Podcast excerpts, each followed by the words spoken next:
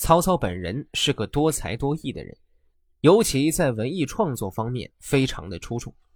所谓“虎父无犬子”，他的儿子在文学方面的造诣自然也不差。最出名的自然就是那个七步成诗的曹植。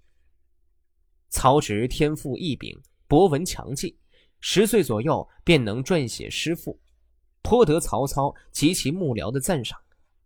这篇《洛神赋》便是曹植的一篇传世名作了。曹操作此赋，据传是在其入朝京师洛阳之后，在回封地鄄城途中经过洛水时而作的。当时曹丕刚刚继位不久，就杀了曹植的密友。丁仪、丁义两人，曹植本人则在救国之后被贬安乡侯，后改封鄄城侯，再立为鄄城王。这些对当时的曹植来说，无疑是接二连三的沉重打击，其心情之抑郁与苦闷是可想而知的。《洛神赋》表面是在写一个旖旎的梦境，实则是在抒发其苦闷的心情。至于文中的洛神究竟是谁，却有着多种猜测。一说这神女其实是曹植的嫂子珍妃，当时曹操正醉心于她的霸业，曹丕也受有官职，而曹植则因年纪尚小，又生性不喜征战，虽得以与珍妃朝夕相处，进而生出一段情感。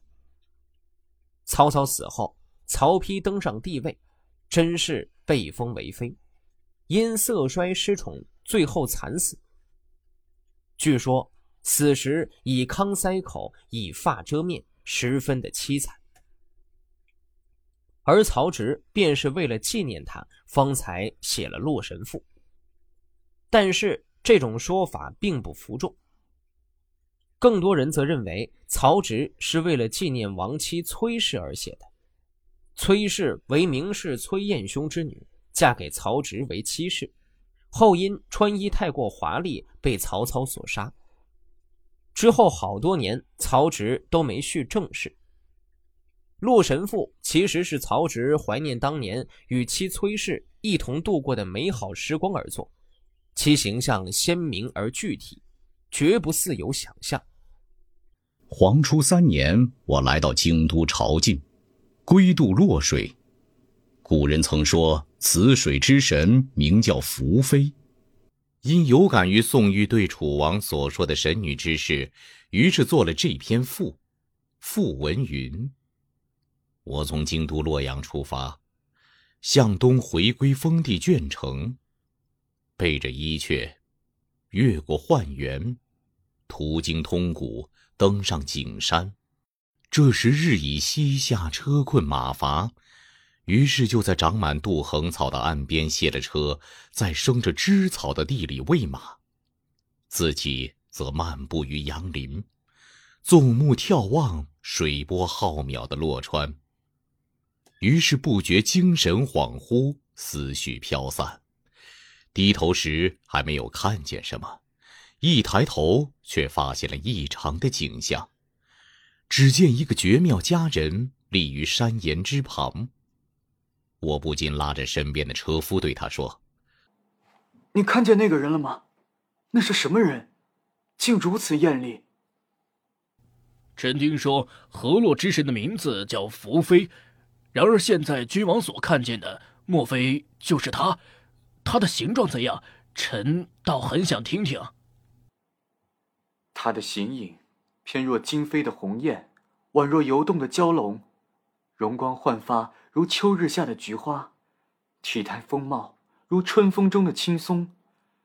他时隐时现，像轻云笼月，浮动飘忽，似回风旋雪。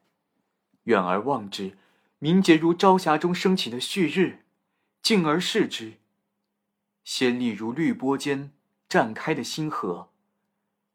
他体态适中，高矮合度，肩窄如靴，腰细如束。秀美的景象露出白皙的皮肤，既不失脂，也不浮粉，发簪高耸如云，长眉弯曲细长，红唇鲜润，牙齿洁白，一双善于顾盼的闪亮的眼睛，两个面泉下甜甜的酒窝。她姿态优雅妩媚，举止温文娴静，情态柔美和顺，语词得体可人。洛神服饰清艳绝世，风骨体貌与图上画的一样。她身披明丽的罗衣，戴着精美的佩玉，头戴金银翡翠首饰，缀以周身闪亮的明珠。他脚珠有花纹的远游鞋，拖着薄雾般的裙裾，隐隐散发出幽兰的清香，在山边徘徊徜徉，又忽然飘然轻举，左边一只彩毛，右边跪其碧缨，在河滩上伸出素手，采撷水流边的黑色枝草。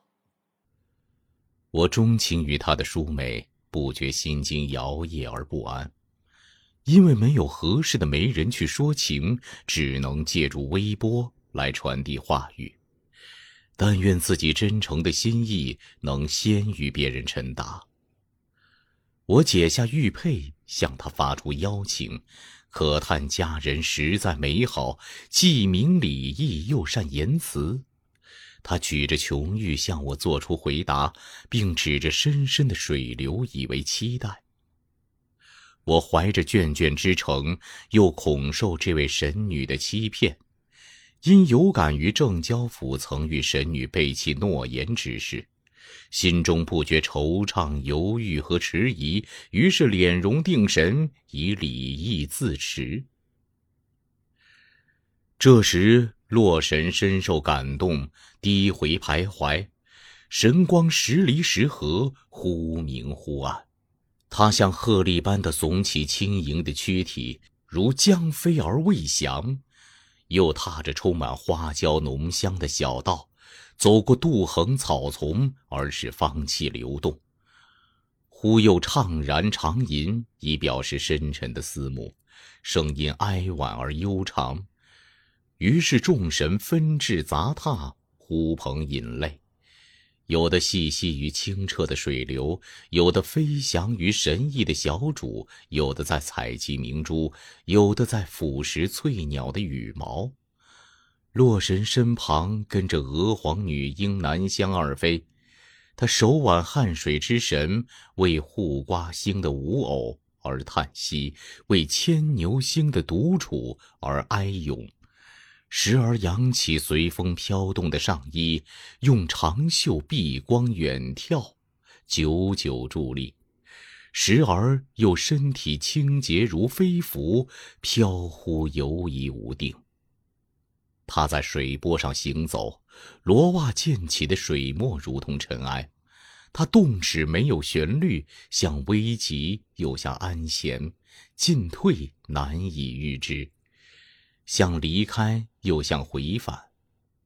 他双目流转光亮，容颜焕发泽润，话未出口，却已气香如兰。他的体貌婀娜多姿，令我看了茶饭不思。在这时，风神平易，收敛了晚风；水神穿后，止息了波涛。冯夷击响了神鼓，女娲发出清冷的歌声。飞腾的文鱼警卫着洛神的车胜，众神随着叮当作响的玉鸾一齐离去。六龙齐头并进，驾着云车从容前行。荆泥腾跃在车架两旁，水禽绕翔护卫。车胜走过北面的沙洲，越过南面的山冈。洛神转动白洁的脖颈，回过清秀的眉目，朱唇微起，缓缓地陈述着往来交接的纲要。只怨恨人神有别，彼此虽然都处在盛年，而无法如愿以偿。说着，不禁举起罗袖掩面而泣，止不住泪水连连，沾湿了衣襟，哀念欢乐的相会就此永绝。如今一别，身处两地，不曾以细微的柔情来表达爱慕之心，只能赠以名当，作为永久的纪念。自己虽然身处太阴，却时时怀念着君王。洛神说毕，忽然不知去处。我为众灵一时消失，隐去光彩，而深感惆怅。于是，我舍低登高，脚步虽移，心神却仍留在原地。余情泉浅，不时想象着相会的情景和洛神的容貌。回首顾盼，更是愁绪萦怀，满心希望洛神能再次出现，就不顾一切的驾着轻舟逆流而上。